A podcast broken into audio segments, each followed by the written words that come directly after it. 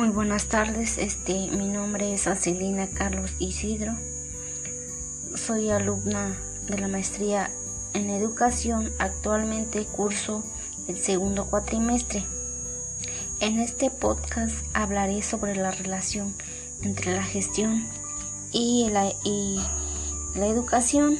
Este, en este tema abarca este otros puntos importantes de la relación entre la gestión y la educación, que es la gestión pedagógica en el aula, gestión escolar, la comunidad educativa y gestión institucional, estructura y gestión educativa estratégica, que es el sistema.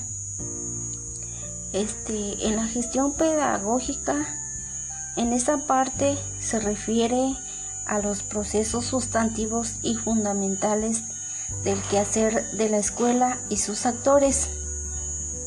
Este, la gestión pedagógica tiene como pilares la filosofía institucional y metodología, y metodología de la planeación estratégica que permite las acciones en el aula. Con esto con la relación a la filosofía institucional es importante estos este, cuatro puntos importantes que son identidad institucional, que aporta el ideario institucional determinado por los valores, políticas y acciones. Y en la misión, en esta parte que es la acción cotidiana que define la identidad y las tareas. Este, la misión es la razón de existir como institución, como laboradores y la acción a acciones con los que hemos hacemos patentes nuestro compromiso. Y en la tercera, en tercer punto que es visión, en esta parte otorga a la organización el camino o proyecto a futuro que se convierte en el objetivo trascendental que se debe alcanzar. Y el cuarto punto que es valores, en esta parte constituye un conjunto de principios y reglas esenciales que guían las actitudes del grupo. Este, la gestión pedagógica en el aula está relacionado con el currículum ideal, el perfil del alumno o, ciudadano que se requiere formar, este, el cual debe ser capaz de procesar información y asimilarla, aplicar los conocimientos en su realidad y su problemática, trabajar en equipo, desarrollarse de manera plena en las áreas efectiva, ética y social. Y el tercer punto que está el perfil de profesor que lo constituye, es la competencia cultural, profesional, competencias pedagógicas, habilidades constitucionales. Este en términos generales, la dimensión de gestión pedagógica centrada en el aula concreta su actuación en el aprendizaje y la innovación que son opciones educativas metodológicas, planificación, evaluación y certificación, desarrollo de prácticas pedagógicas y actualización, desarrollo personal y profesional del docente. Este en el segundo relación que es gestión escolar dentro de la comunidad educativa en esta parte es el resultados de trabajo colectivo en una institución escolar, representan la concentración de diversos niveles de interacción. Dependiendo del nivel educativo, existen colectivos con representación y funcionalidad académica. Este, en las instituciones de, en esta, en las instituciones se pueden encontrar la asociación de profesores en forma voluntaria, formalizan su validez y reconocimiento por procesos institucionales que inician por convocatorias, evaluación, acreditación de requisitos, la firma de actas constitutivas y la entrega de documentos que avalan la agrupación o la actividad.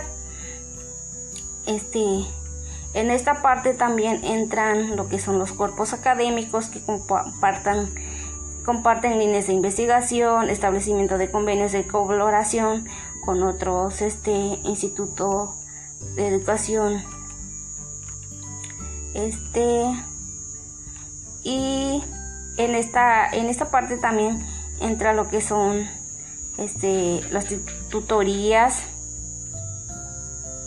En el programa de tutorías es donde contribuye el proceso educativo, donde atienden los, atienden los alumnos de nuevo ingreso y le da acompañamiento durante su proceso educativo. Y en En la tarea de la gestión educativa se deben atender desde en el nivel directivo, se centra en la vinculación con la sociedad, el sector productivo y la colaboración con, con otras instituciones educativas como son respuestas a necesidades de la comunidad, relación de la escuela con el entorno, padres y madres de familia, organizaciones de la localidad y redes de apoyo. Este, en el tercer punto de lo que es la gestión institucional, en esta parte, la gestión institucional educativas comprenden acciones de orden administrativo, gerencial, de política de personal, económico, presupuestales, de planificación, de programación, de regularización y de orientación, entre otras. En la gestión institucional se concentran las ideas y establecen las acciones para realizar los procesos a través de instancias administrativas y este en las tareas que se presentan a continuación es como ejemplos cómo vinculas las formas de gobierno y dirección con el resguardo y puesta en práctica los mecanismos para lograr los objetivos planteados con el sector educativo hacia la calidad. El proceso que suman son los sistemas de evaluación que convierten en el medio de medir y comparar los resultados alcanzados al interior de la institución y con los resultados de otras instituciones, la transparencia y en el siguiente punto que está la gestión educativa estratégica. La gestión educativa hace posible la apertura y compromiso con la mejora continua de la acción educativa. Necesita ser representada a través de los componentes más lo caracterizan, por ejemplo, gestión escolar, va a la dimensión pedagógica, de ahí a dimensión organizativa, después sigue este, la dimensión administrativa, participación social para que pueda cumplir con todos estos este, procesos de la gestión. Eh, este, esas, eh, las características de un sistema educativo comprenden características primarias y secundarias. Por ejemplo, las características primarias son la infraestructura, la secuenciación de grados y la regularización de saberes a través de un órgano central.